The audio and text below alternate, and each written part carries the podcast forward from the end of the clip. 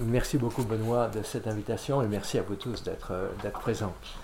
je ne vais pas vous conseiller d'acheter mon livre puisque dès, le premier chapitre, je, prévois qu'il n'aura aucun succès. Et il n'aura aucun succès pour une raison très simple, c'est que le sujet n'intéresse personne. On parle de catastrophes, de, de, changement climatique, de technologies avancées, etc. Mais de la possibilité, j'ai beaucoup aimé, j'ai bien aimé le titre que Benoît a choisi pour la possibilité, non pas d'une île, mais d'une guerre nucléaire. C'est un très beau sujet. De cela, euh, tout le monde véritablement s'en fiche. Alors, je n'ai pas prévu de parler de, des, des, near misses, hein, des, cinquantaines de fois où pendant la guerre froide et après, on est passé à ça près d'une guerre nucléaire. Bon, euh, euh, Robert McNamara, confronté à cela, a eu ce mot we lucked out.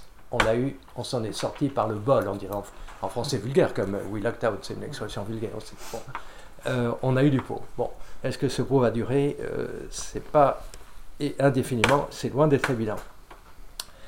Alors, euh, c'est pas mon sujet ce soir, mais euh, j'essaie de comprendre, c'est mon point d'entrée dans le sujet, pourquoi cette indifférence par rapport à une menace qui est sans doute, de la part des, experts, euh, sans doute la menace la plus grave qui pèse sur l'avenir de l'humanité.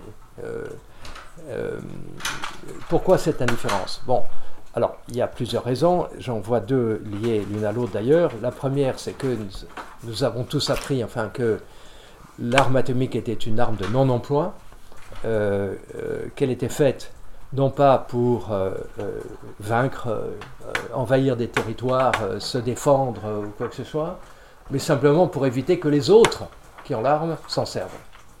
Un cercle complètement fermé sur lui-même et on en déduit, si on ajoute en plus que l'arme est extrêmement dangereuse, que, ce qui est vrai, que euh, donc on a une sorte d'équilibre stable dans une paix paradoxale qu'on a appelée la paix nucléaire, mais aussi, si vous renversez les termes, la guerre froide. Mais il y a une deuxième raison peut-être plus, plus forte encore qui explique le désintérêt des gens, c'est que quand j'écrivais ce livre, enfin bon, il y a peut-être 20 ans que je travaille sur le sujet, mais je ne suis pas spécialiste du sujet. Hein. Il y a certainement autour de vous, et ne serait-ce que Benoît, moi j'ai travaillé sur beaucoup d'autres choses. Je suis philosophe, donc mes objets sont, variés. Sont variés. Euh, euh, quand je travaille sur ce livre l'été dernier, euh, mes amis, mes collègues me disaient Mais pourquoi est-ce que tu t'intéresses à ça vraiment Est-ce que tu crois vraiment à la possibilité d'une guerre nucléaire?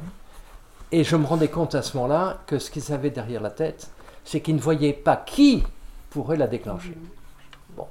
Euh, pendant la crise des missiles de Cuba, ni Khrushchev ni Kennedy ne voulaient la guerre.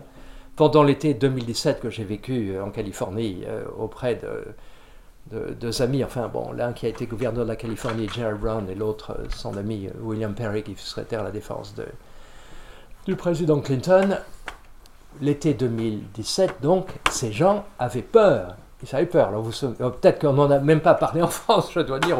C'est le mois d'août, tout le monde est en vacances. Bon. Mais enfin, euh, c'était des insultes qui, euh, qui, allaient dans tous les sens. Petit nabo, petit. Alors, vieillard impuissant, disait le Coréen, et, Trump répondait petit. Enfin, c'était quoi? Rocket, Little Rocket, Man, Little Rocket, etc. Bon. Et, et vraiment, bon, c'était. on en a à peine parlé ici. mais c'est une erreur, une erreur vraiment de catégorie qui est derrière cette réaction, de dire qu'il peut y avoir des possibilités de guerre puisque personne ne voudra la déclencher. Mais qui dit que ce sera que quelqu'un voudra la déclencher? Bon. Alors, il y a un mot, un terme philosophique pour dire que quelque chose peut se passer sans que personne ne veuille, c'est le mot simple d'accident.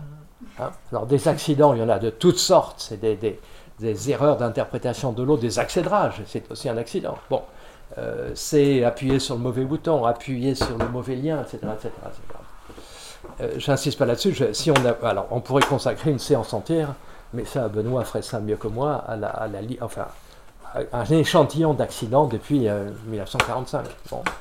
Euh, bon. voilà. Alors, donc il y a une prémisse qui est complètement folle. Si il, va y avoir, je veux dire, à supposer qu'il y ait une guerre nucléaire, là, à l'horizon, non daté, euh, il y a toute chance que ce soit quelque chose de non voulu. Euh, Alors, c'est pas mon sujet. Le sujet, que, c'est le sujet de ce, enfin, ce livre porte porte ce, ce soir, puisque notre temps est limité, j'ai choisi, puisque je suis, enfin, c'est pas puisque je suis philosophe, j'ai choisi de me concentrer sur une question très particulière, qui est la question du jugement euh, de non seulement de la dissuasion nucléaire, mais de l'arme nucléaire, au regard de deux critères, la rationalité, mais on peut mettre là-dedans l'efficacité, euh, et d'autre part l'éthique, ou la moralité si vous préférez.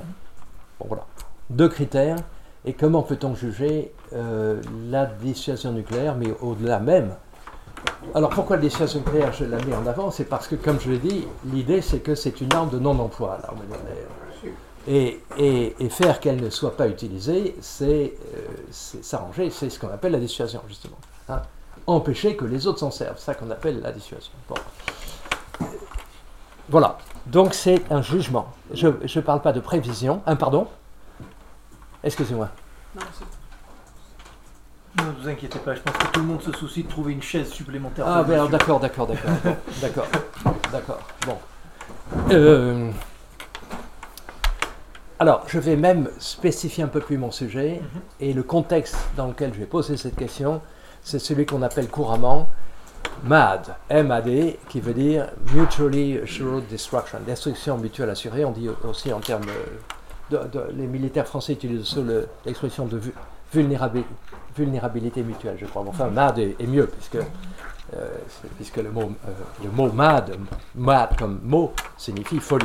Et on est effectivement là à la confluence de la rationalité la plus extrême, je vais défendre cette thèse, et de la folie la plus extrême également. Alors, qu'est-ce que MAD Ça n'est pas une doctrine, ça n'est pas une politique, c'est une situation. Alors, c'est une situation qui s'est produite une fois dans l'histoire de l'humanité, mais elle se produit presque dans d'autres, euh, d'autres, enfin, je veux dire, depuis la fin de la guerre froide. cette situation rêvé pour le, théoricien, uniquement pour le théoricien, c'était évidemment l'affrontement entre les États-Unis d'Amérique et l'Union soviétique. Donc on a affaire à deux puissances nucléaires se faisant face, bah, même si c'est à 10 000 km de distance, et, et, en situation à la fois de vulnérabilité et d'invulnérabilité. Vulnérabilité car elles peuvent mourir comme société de l'attaque de l'autre, mais invulnérables car elles ne mourront pas du premier coup et elles conserveront ce qu'on appelle une capacité de seconde frappe, capacité de représailles. Bon. Euh, alors ça élimine par exemple euh, le cas, euh, pourtant Chirac avait dit que lorsqu'il était président que c'était la même chose au fond que la guerre froide entre les États-Unis et l'Union soviétique, disons le cas hypothétique bien sûr d'Israël et de, et de l'Iran. Bon. Israël, on peut imaginer qu'Israël serait capable de liquider, excusez-moi de ce mot, euh, euh, l'Iran du premier coup. Il n'est pas évident que l'Amérique pourrait liquider euh, la Corée du Nord du premier coup. Enfin, pour, des raisons qu'on pourrait. Mais ce n'est pas mon sujet ce soir. voilà, alors ça c'est le cadre. à la fois vulnérable et invulnérable. Et, et cette situation est apparu pour la première fois avec l'arme atomique. Bon, alors c'est pas lié à la technologie de l'atome. D'ailleurs, l'arme atomique, elle a, varié en technologie. Entre la bombe A et la bombe H, euh, il y a une énorme différence. Entre la fission et la fusion, il y a, sur le plan technique, une différence énorme. Mais ce qui est, c'est qu'un certain seuil de puissance de destruction, de puissance de destruction a été dépassé. Euh, avec des armes dites conventionnelles. Hein, quand on parle de ces choses, on est obligé de parler franglais, hélas. Euh, conventionnel, ça veut dire non atomique. Hein. Bon, mhm. euh, c'est horrible quand même. Euh, avec les armes conventionnelles, il y a deux, deux, deux modes d'action, si je peux dire. Il y a la, il y a la défense et l'attaque. Bon. la, légitimité, la légitimité des forces armées vient de la défense. Bon, notre ministère, il s'est appelé ministère des Armées, ensuite ministère, ministère de la guerre, pardon ensuite ministère des Armées, ensuite ministère de la Défense, et depuis un an, je ne sais pas si c'est Macron qui a voulu ça, ça s'appelle de nouveau ministère des Armées. Ok. Défense.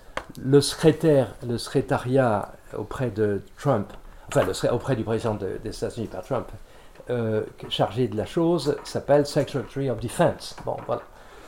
Donc, défense et attaque. Il y a un troisième larron dans le cas de l'arme atomique. Il y a la défense, il y a l'attaque qui s'appelle d'un autre mot, enfin d'un mot d'ailleurs qui est aussi du franglais horrible, préemption. Et il y a le troisième larron qui est la, dissuasion. Alors rapidement, ce n'est pas, pas encore mon sujet, mais c'est le cadre de mon sujet.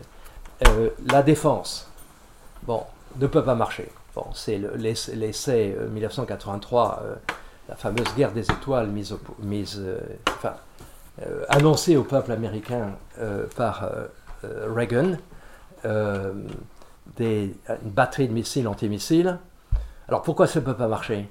Ça n'a jamais marché. Mais pourquoi ça ne peut pas marcher?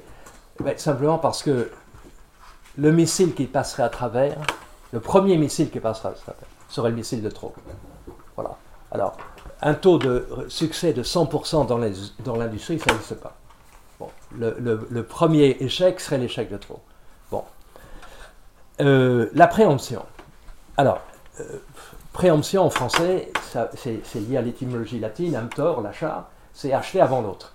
Mais vous n'avez qu'à écouter les journaux, ou plutôt la radio, ou les journaux, vous verrez qu'en France maintenant, tous les journalistes, et donc tout le monde, excusez-moi là pour, euh, j'ai rien contre les journalistes, mais utilisent le mot préempter dans le sens d'agir avant l'autre, quel que soit le type d'action. Bon, euh, on ne devrait pas dire ça. Je, préempte la remarque de. Par exemple, je préempte la remarque de Benoît, ça veut dire je l'anticipe aujourd'hui. Mais c'est une. Bon, admettons ce sens. Préempter, c'est attaquer le premier, mais pas n'importe comment. Attaquer le premier en pensant que, c'est plus que penser, que, que en attaquant, on ne fait que répondre à une menace imminente. Sinon, ça s'appellerait de la prévention la préemption présuppose qu'on pense que l'attaque de l'autre est tellement imminente qu'elle est déjà là en quelque sorte. Alors la preuve que c'est ça, c'est que le surnom, le nickname de la préemption en Amérique, c'est euh, pardon, striking second first. C'est incroyable. Être le premier à frapper en second. Ah, c'est. C'est-à-dire que c'est pas des vous attaquez en premier, mais ce sont des représailles. Des représailles par rapport à une action qui n'a pas encore eu lieu, mais tout se passe comme si elle avait eu lieu, puisque euh, on considère qu'elle est là. Bon. Euh, par exemple, John Bolton, alors qu'il n'était pas encore dans la position qu'il a aujourd'hui, euh, le fou absolu, de, de, conseiller pour la sécurité du président Trump, a dit ceci à propos de la Corée du Nord. Bon, il faut attaquer la Corée du Nord euh, il faut préempter les attaques de la Corée du Nord. C'est-à-dire qu'elles sont déjà là en quelque sorte, elles ont déjà eu lieu. Voilà. La dissuasion, le troisième terme. la dissuasion, c'est une forme de défense, mais très particulière, puisque elle implique de ne pas se défendre. Alors ça, c'est fort de café, effectivement. Bon. La dissuasion, c'est pas des attaques, c'est pas des, c'est des mots, c'est des menaces. C'est de dire, si tu fais un pas en avant, soit en, envahissant euh, un territoire, soit l'Afghanistan par exemple, soit ou la Corée euh, du Sud, soit avec une première attaque nucléaire, si tu fais un pas en avant, euh, je réagirai de manière, ça c'est la formule française, incommensurable. Incommensurable. Bon. Alors, ce qui, entre parenthèses, je ne vais pas parler de ça non plus, on ne peut pas parler de tout, et viole explicitement l'un des principes de la guerre juste, qui date de Saint-Augustin et d'autres, à savoir le principe de proportionnalité. Bon, hein. L'autre principe étant celui de, discrimination, enfin, on attaque les combattants. Mais là, on dit, on va, ça sera de manière incommensurable à l'attaque et aux enjeux.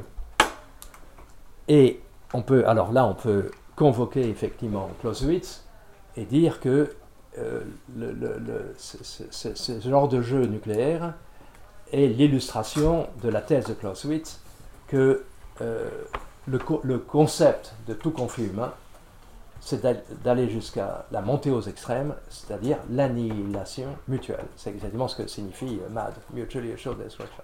Bon. Ok.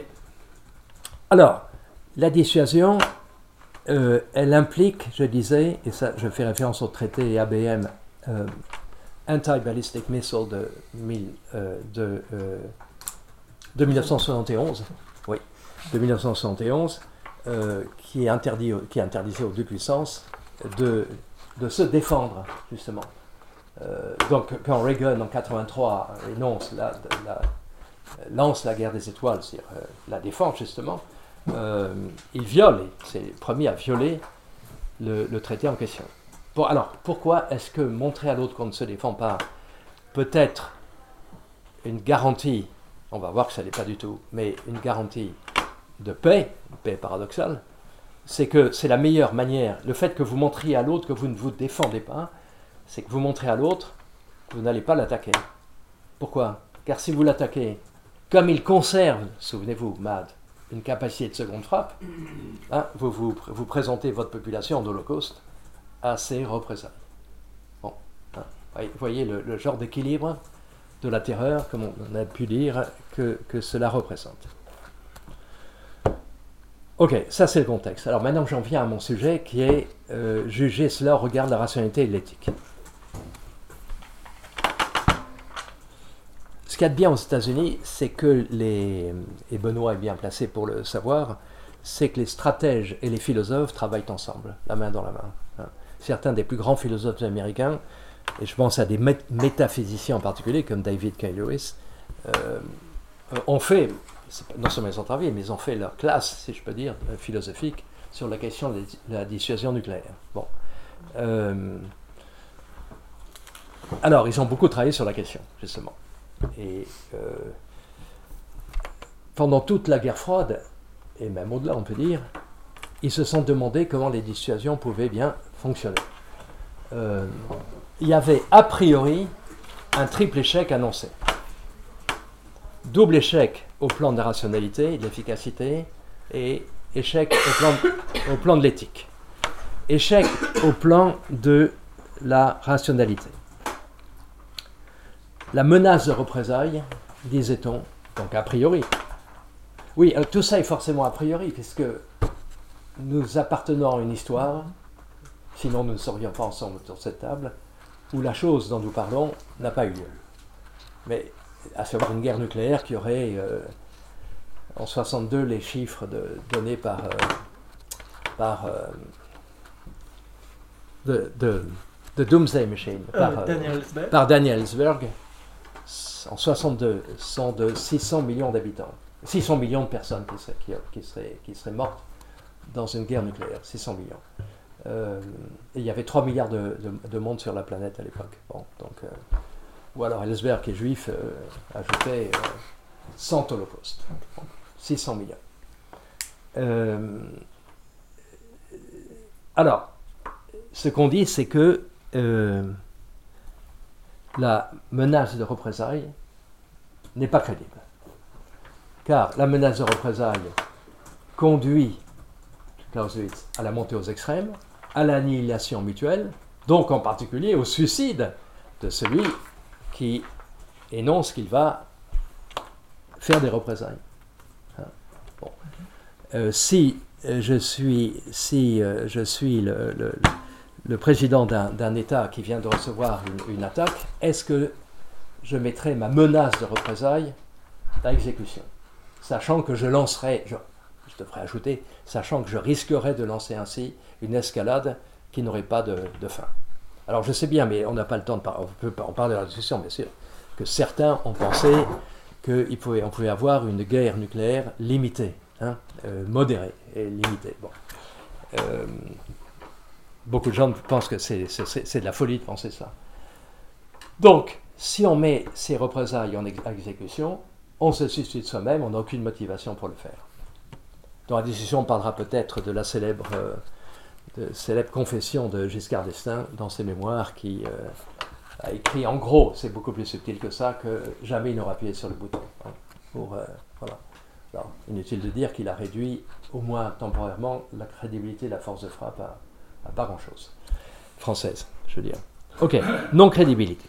Le deuxième argument a priori tendant à montrer que, au plan de la rationalité, la dissuasion ne, n'est- pas, pas rationnelle, est irrationnelle. C'est l'argument d'autoréfutation.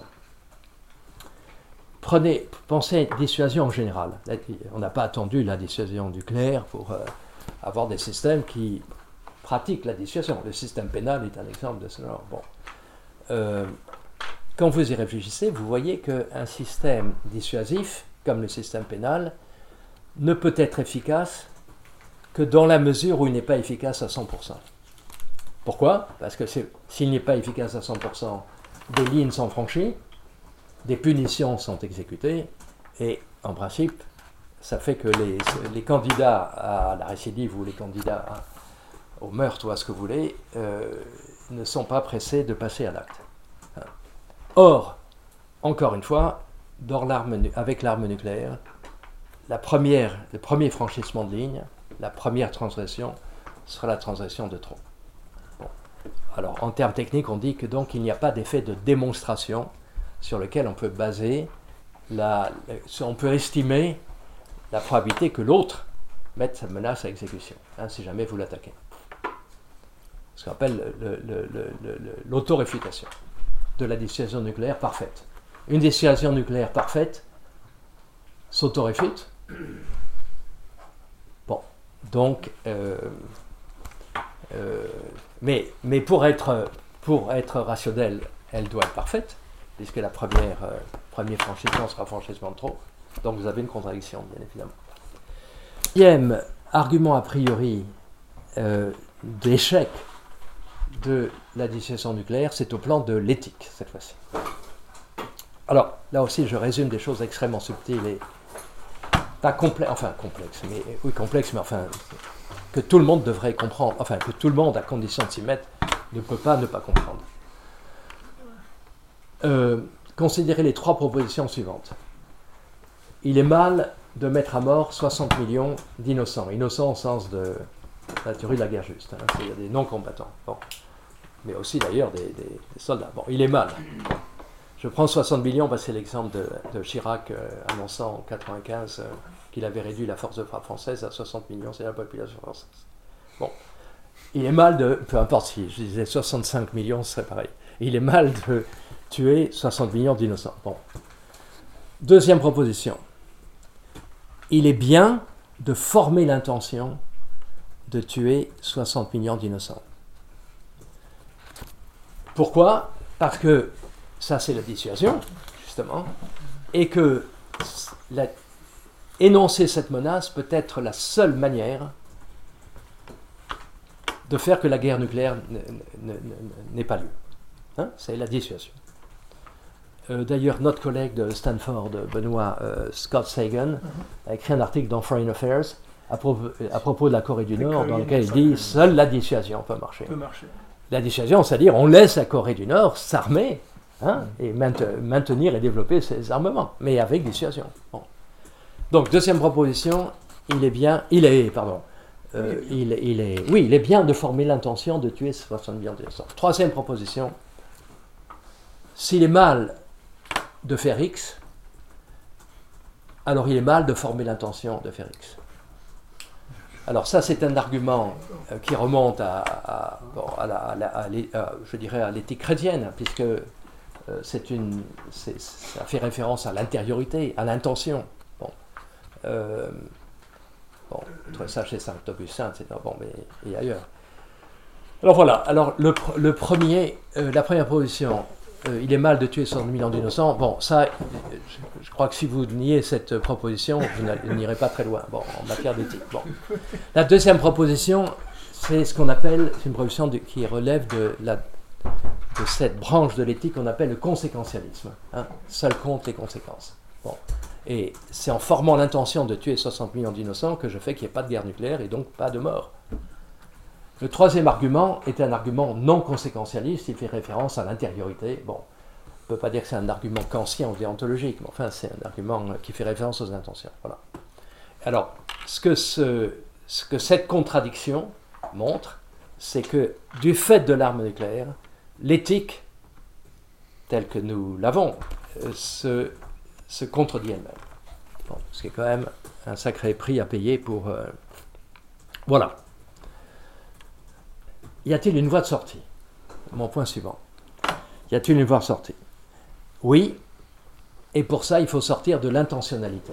Parce que c'est bien l'intention, vous l'avez compris, enfin j'espère que vous l'avez compris, qui pose le problème et pour la rationalité et pour l'éthique. Hein.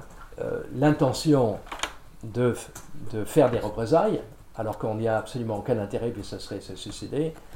Euh, L'intention de, euh, de tuer 60 millions d'innocents, etc., etc. Bon. Alors la solution, ou une solution, enfin c'est celle qui, selon moi, a euh, le plus d'espoir, euh, conduit à, à l'espérance maximale, c'est de sortir carrément de l'intentionnalité.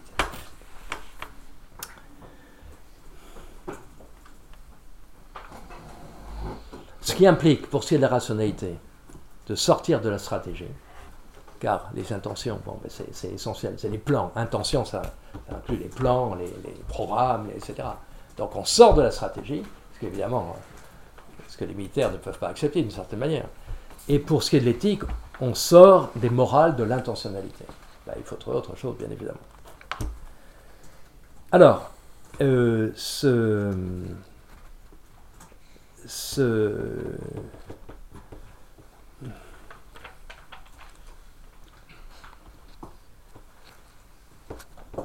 Je, commence par l'éthique.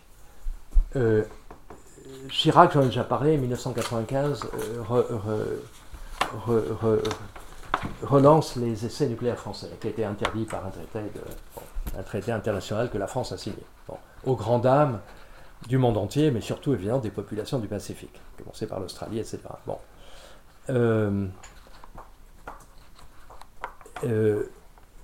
et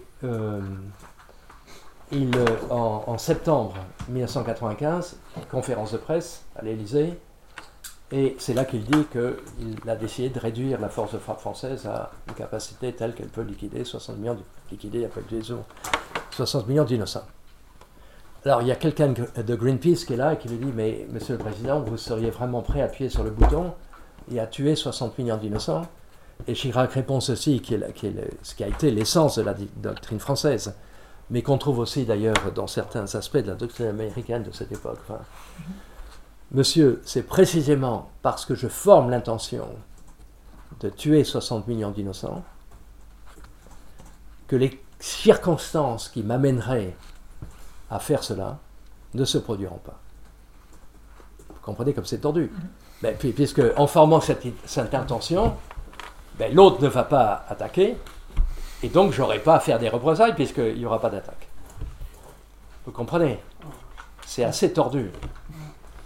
Alors, un des grands philosophes du sujet, euh, euh, Kafka, Gregory Kafka, a parlé à ce sujet d'intention. Alors, en anglais, c'est self-stultifying intentions. C'est-à-dire, intention, on peut dire auto-invalidante. Auto-invalidante. Donc, c'est une intention qui disparaît, en quelque sorte. Voilà. Auto, Auto-invalidante. Hein? Stultify, to stultify, c'est paralyser, tout. etc. Bon. Euh, ce qui consiste à dire qu'on élimine l'intention. Alors, est de la rationalité. Euh, la rationalité, je vais vous faire deux citations. Vous allez voir disparaître l'intentionnalité, le recours aux intentions. Alors, l'une, alors de deux grands penseurs, euh, alors de- l'un du plus grand métaphysicien du XXe siècle, sans doute, David K. Lewis. On l'a appelé le Leibniz du XXe siècle parce qu'il a remis au goût du jour la théorie des mondes possibles, etc. etc. Et euh, qui dit ceci à propos de la discussion nucléaire. Donc, on ne cherche pas querelle à un tigre. You don't tangle with a tiger. C'est aussi simple que ça. Voilà, voilà. C'est une citation très, très simple. hein. On ne cherche pas querelle.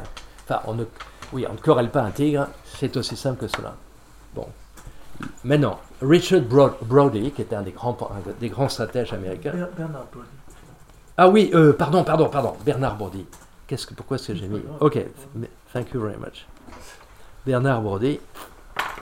Voici la citation dans ma traduction. C'est un curieux paradoxe de notre temps que l'un des facteurs essentiels qui font que la dissuasion marche vraiment et marche bien est la peur sous-jacente qu'elle pourrait échouer en cas de crise très grave. Dans ces circonstances, on ne tente pas le destin. Alors ça, c'est assez fort de café, puisque voilà, deux penseurs rationalistes, hyper rationalistes, l'un qui fait référence à un tigre et l'autre au destin. Bon, mais c'est ça qui est extrêmement intéressant. Car qu'est-ce que le tigre et le destin ont en commun? Ben Justement, de court-circuiter les intentions humaines. Alors, je parle d'abord du tigre. L'idée est en fait géniale. Hein. On ne cherche pas querelle à un tigre, c'est aussi simple que cela. Vous avez, disons, deux puissances nucléaires se faisant face. Si vous prenez au sérieux ce que j'ai dit jusqu'à présent, les deux arguments non-crédibilité et autoréfutation, elles n'arrivent pas à se dissuader euh, mutuellement. Et pourtant, elles ont un intérêt commun, qui est d'être dissuadées. Qui est d'être dissuadées. Car si l'une attaquerait en premier, l'autre, seconde frappe, répliquerait, monter aux extrêmes. Alors, où trouvent-elles le moyen de se faire dissuader, puisqu'elles ne peuvent pas être dissuadées par l'autre? Eh bien, en faisant intervenir un troisième acteur. Appelons-le un tigre. Un tigre a de particulier. Un tigre, c'est très dangereux. Hein. Euh, ça peut vous dévorer. Mais le tigre qui vous dévore n'a aucune intention mauvaise à votre égard. C'est ça le truc. Il n'a aucune intention. Ben oui, c'est simplement sa nature. Enfin, vous savez, l'histoire de la tortue qui, euh, qui, aide le scorpion à traverser la rivière. Euh, Parce qu'elle est sûre que le scorpion ne va pas la piquer, puisqu'il mourrait aussi. Mais le scorpion la pique. Alors la, tortue a juste le temps de dire Mais pourquoi tu fais ça? Tu vas mourir avec moi, mais c'est ma nature. Bon, voilà. C'est le, le tic, c'est dans sa nature de, de manger, enfin de, de, liquider, les, mais, il n'a aucune intention mauvaise. Donc voilà. Euh, alors qu'est-ce que c'est que ce titre? En fait, c'est l'auto-extériorisation. Alors là, parlons philosophe de la violence, l'auto-extériorisation de la violence des hommes sous la forme de quelque chose qui semble venir de l'extérieur, hein, sans intention mauvaise, mais qui peut les détruire tous, bien évidemment. Donc cette idée du tigre est absolument géniale. L'idée du destin est beaucoup plus difficile, et c'est par ça que je vais terminer. Oui, le temps passe. Euh, Comment faire court Alors là, je vais faire un peu de métaphysique. La métaphysique, c'est la branche de la philosophie qui euh, répond à des questions pour lesquelles il n'y a pas de réponse euh, ni, ni, empirique, ni scientifique, ni possible. Par exemple, qu'est-ce que c'est que l'avenir? C'est la question que je vais essayer de traiter. Ou qu'est-ce que c'est que le temps Qu'est-ce que c'est que l'être Qu'est-ce que c'est que le etc.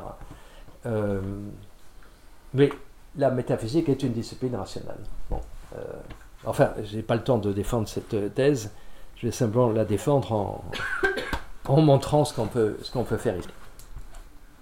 Le destin, donc. Euh, alors, la, citation de Bernard Brody, j'y reviens, et deux choses quand même. Elle, fait référence dans la seconde phrase au destin, mais dans la première, elle dit que c'est un curieux paradoxe de notre temps que l'un des facteurs essentiels qui font que la décision marche est la peur sous-jacente qu'elle pourrait échouer en cas de crise très grave.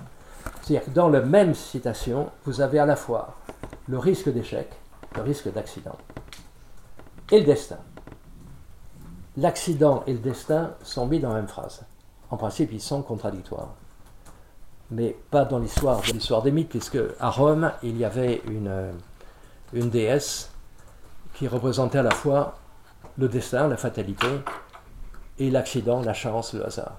Elle s'appelait Fortuna, hein, la déesse de la fortune, enfin la, roue de la fortune, etc. voilà. Donc là, c'est une très vieille idée, mais on va voir comment elle peut marcher pour la décision.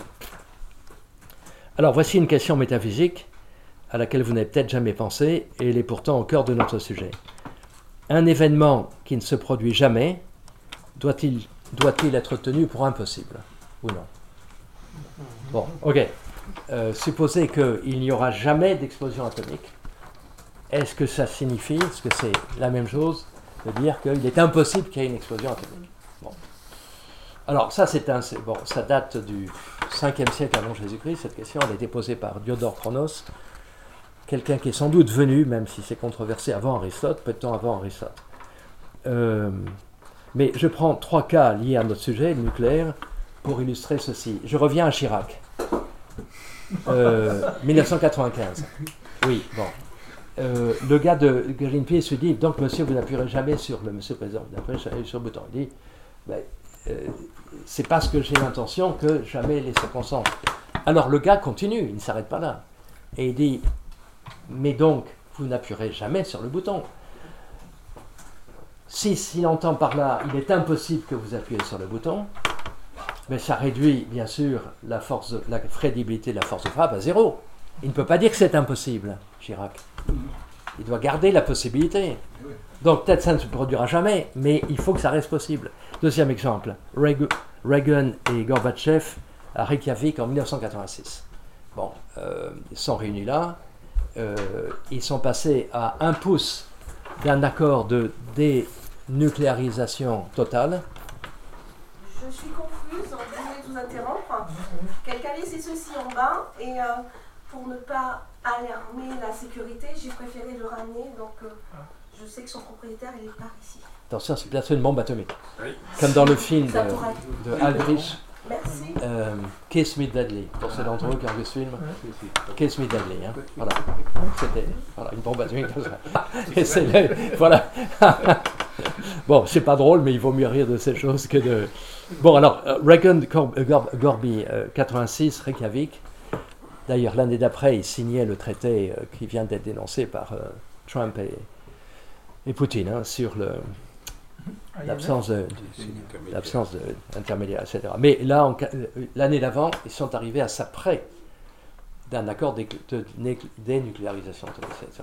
Mais ça a chopé parce que Reagan tenait absolument à son, hein, depuis 83 donc, à son euh, Star Wars. sa- Star Wars, sa guerre des étoiles, etc. Mais alors Gorby lui dit, mais enfin, euh, Ronnie, il s'appelait Ronnie et Gorby. Ronnie, mais euh, tu, tu- pourquoi tu veux un bouclier antimissile puisqu'il n'y aura plus ni, armes ni missiles Ben oui, c'est une, remarque tout à fait. euh, pourquoi vouloir une défense s'il n'y a plus d'attaque? Mais Reagan, philosophe ou métaphysicien, aurait pu répondre, je ne crois pas qu'il l'ait fait. oui, il n'y aura plus d'attaque, mais il pourrait y en avoir. Ça ne suffit pas de dire il n'y en aura pas. Troisième exemple, Trump 2016. Euh, à propos de. Oui, à propos de l'Europe. Le journaliste de la chaîne N- MSNBC, euh, comment s'appelle déjà? Bon, enfin, peu importe, euh, lui pose la question euh, est-ce que. Est-ce que vous pouvez dire là, devant tous les téléspectateurs, que vous ne mettrez pas d'armes euh, atomiques en Europe?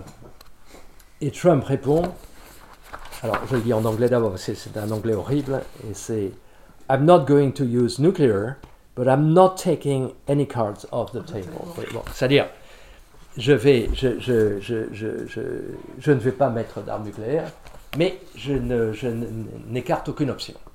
Ah, Évidemment, alors les gens ont ri. Les gens ont ri en disant, mais alors il ne sait pas ce qu'il veut. Enfin, euh, il, euh, il n'écarte aucune option, mais il dit qu'il ne va pas mettre des, des missiles en Europe. Mais il se pourrait très bien que Reagan, métaphysicien, puisse répondre, euh, certes, je n'en mettrai pas, mais je pourrais en mettre. Et ce je pourrais en mettre change tout. Bon, donc on est ramené à la question, un événement qui ne se produit jamais doit-il être tenu pour impossible ou est-ce qu'il peut ne se produire jamais tout en restant possible? Ok, Pardon, excusez-moi. oui, C'est bien l'événement qui ne se produit jamais. C'est Oui. une position absolue. Et non pas l'événement qui ne s'est jamais produit. non, non, non, qui ne se produit jamais à l'avenir. Nous sommes dans la théorie de l'avenir. Absolument. Oui, j'aurais dû être beaucoup plus précis. Merci. Merci, Jean. Ah, euh, il s'agit de philosophie de l'avenir, de métaphysique de l'avenir. hein. Bon. euh, alors, c'est le seul moment un peu où il faut raisonner, euh, mais c'est un moment très court. Montrez-moi qu'il est équivalent de dire qu'un événement qui ne se produit jamais, qu'il est, excusez-moi, euh, euh, un événement qui ne se produit jamais est impossible, supposons que ce soit le cas. Montrer que ça implique que l'avenir est nécessaire. Ok, je répète. Vous avez deux cas. Un, un événement qui ne se produit jamais est impossible, ou alors au contraire, et il peut ne se produire jamais être possible. Un- Prenez le cas où vous considérez une théorie de l'avenir où un événement qui ne se produit jamais est impossible. Montrez que dans ce cas-là, l'avenir est nécessaire. Bon. Allez, je vous aide. Donc. Euh, en métaphysique, on raisonne toujours par, par l'absurde. On suppose le contraire de ce qu'il faut démontrer. Donc, supposons que l'avenir. Moi-même, j'ai avoir du mal à ne pas me- m'emmêler les, pinceaux, hein, parce que ces raisonnements métaphysiques sont toujours euh, tordus. L'avenir, que euh, l'avenir, alors l'avenir est nécessaire, ça veut dire que tout événement qui se produit se produit nécessairement. Supposons que ce ne soit pas le cas, que l'avenir ne soit pas nécessaire. Ça veut dire qu'un événement au moins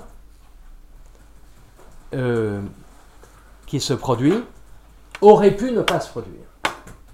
Aurait pas se produire. Mais s'il ne s'était pas produit,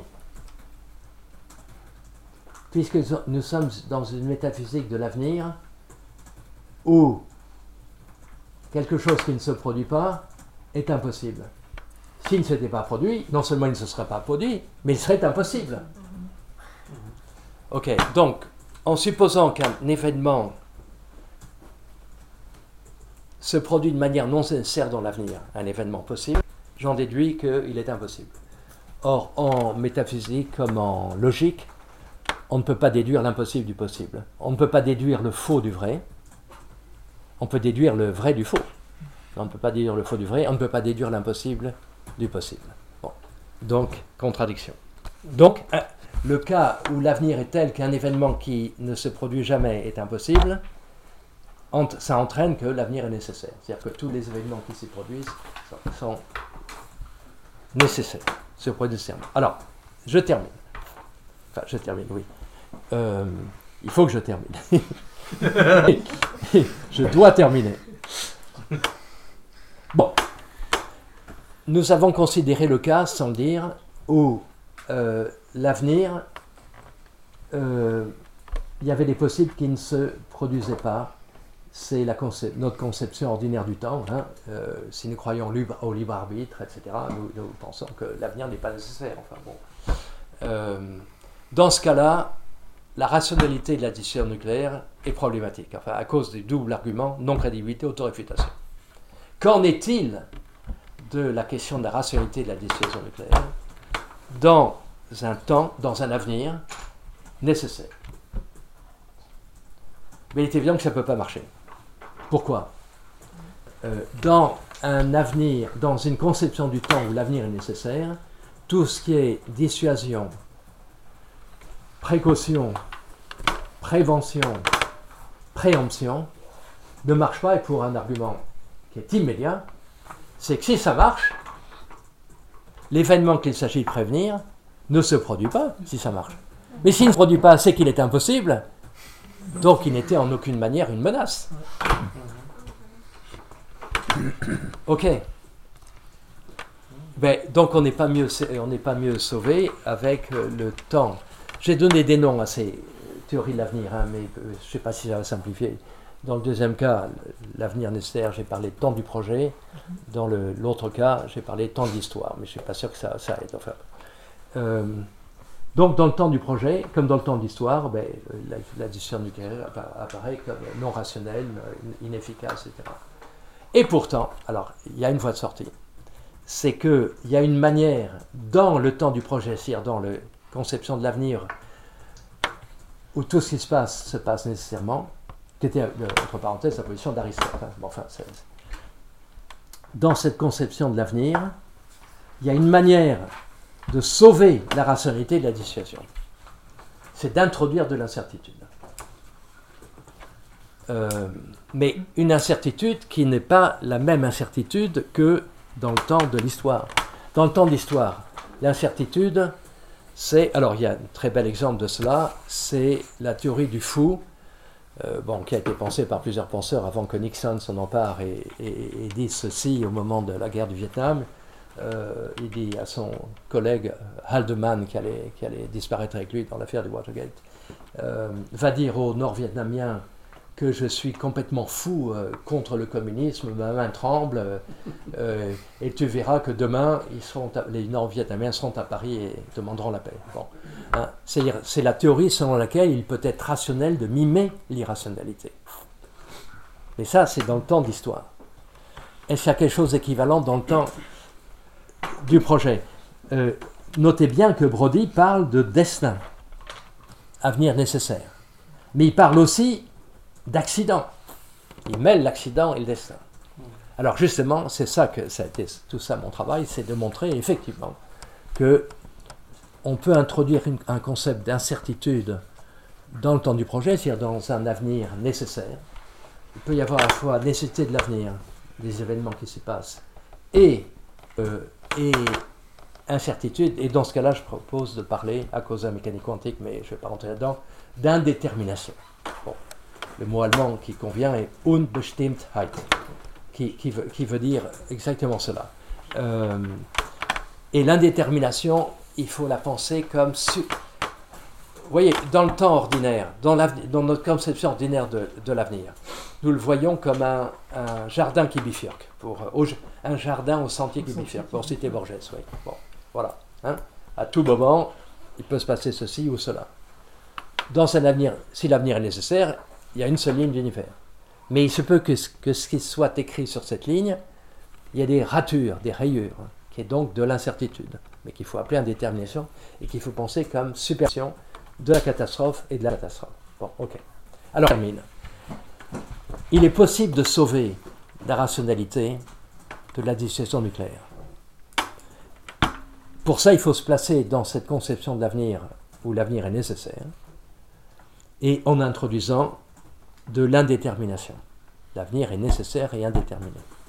Mais alors, ce qui est resté flou dans la condamnation éthique de la dissuasion, à savoir le recours aux intentions. hein. S'il est mal de faire X, alors il est mal de former l'intention X. Ça a été extrêmement contesté. On peut tout à fait ne pas accepter cette, cette idée. Vous pouvez imaginer des scénarios où il serait très mal de faire quelque chose et où pourrait être euh, bien, d'une certaine manière, de former l'intention de faire, de faire ce quelque chose. Puisque l'intention en elle-même a des effets, indépendamment du fait de la mettre à exécution ou non. Mais dans cette conception de l'avenir comme nécessaire, le potentiel et l'actuel ne font qu'un. C'est-à-dire que la, catastrophe nucléaire, elle est inscrite dans l'avenir, mais comme, un, actuel, puisque c'est un avenir nécessaire. C'est-à-dire qu'on court-circuite complètement les éthiques de l'intention, qui sont très faibles d'une certaine manière, et là, l'éthique, c'est tout simplement, ben, on est, c'est dans le présent qu'on liquide 60 millions d'in- d'innocents. Condamnation. Bon, bref, si on sauve la rationalité, comme j'ai montré, de la dissuasion nucléaire, alors on aboutit à une condamnation éthique. Alors pour être beaucoup plus, euh, beaucoup plus général et vague, euh, je dirais que je crois qu'on peut montrer ainsi que le simple fait de posséder des armes nucléaires, puisque le potentiel et l'actuel dans cette conception de l'avenir ne font qu'un, le simple fait de posséder des armes fait de l'État- l'État-nation qui les possède un criminel contre l'humanité. Voilà.